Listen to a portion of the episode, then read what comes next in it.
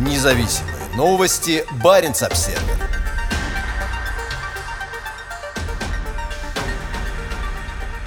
Volkswagen вложит средства в ветропарк на севере Швеции. Компания делает шаг на пути к декарбонизации своей деятельности и продукции в целях достижения чистой углеродной нейтральности. К 2025 году немецкий автопроизводитель вложит 40 миллионов евро в объекты солнечной и ветровой энергетики по всей Европе, в том числе в компанию WPD Onshore Aldermeyerberget, управляющую ветропарком в Шелефтеу на севере Швеции, сообщает региональное издание Apparent in Nord. Приобретая долю в ветропарке, Volkswagen получает около 100 гигаватт-час возобновляемой электроэнергии, которая будет обеспечивать примерно 27 тысяч домохозяйств. Ранее концерн вложил средства в новый гигантский завод по производству аккумуляторов для электромобилей компании Northvolt, строящийся сейчас в Шелефтео. Как Баренц Обсервер сообщал ранее, автопроизводитель подписал с Northvolt соглашение о поставках аккумуляторов для своей серии электромобилей, состоящей сейчас из моделей ID4, ID5 и ID3. У нас целостный подход к декарбонизации, от производства через срок службы до переработки. И мы первые автопроизводители, поддержавшие расширение использования возобновляемой энергии в промышленных масштабах, заявил это весной глава Volkswagen Ральф Брандштеттер.